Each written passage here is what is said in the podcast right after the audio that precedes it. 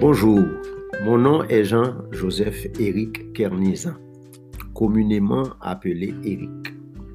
Né de nouveau en 1979, mon cheminement spirituel est caractérisé par une soumission à l'œuvre du Saint-Esprit dans ma vie personnelle qui se veut un hymne constant à la gloire du Dieu vivant.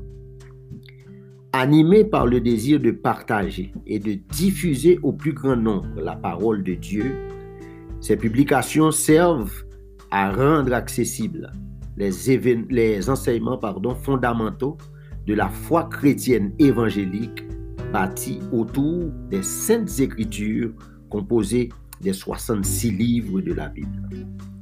Notre seule motivation est et demeure l'exhortation que nous fait l'apôtre Paul dans la première épître aux Thessaloniciens au chapitre 2 et au verset 12 à marcher d'une manière digne de la vocation qui nous a été adressée.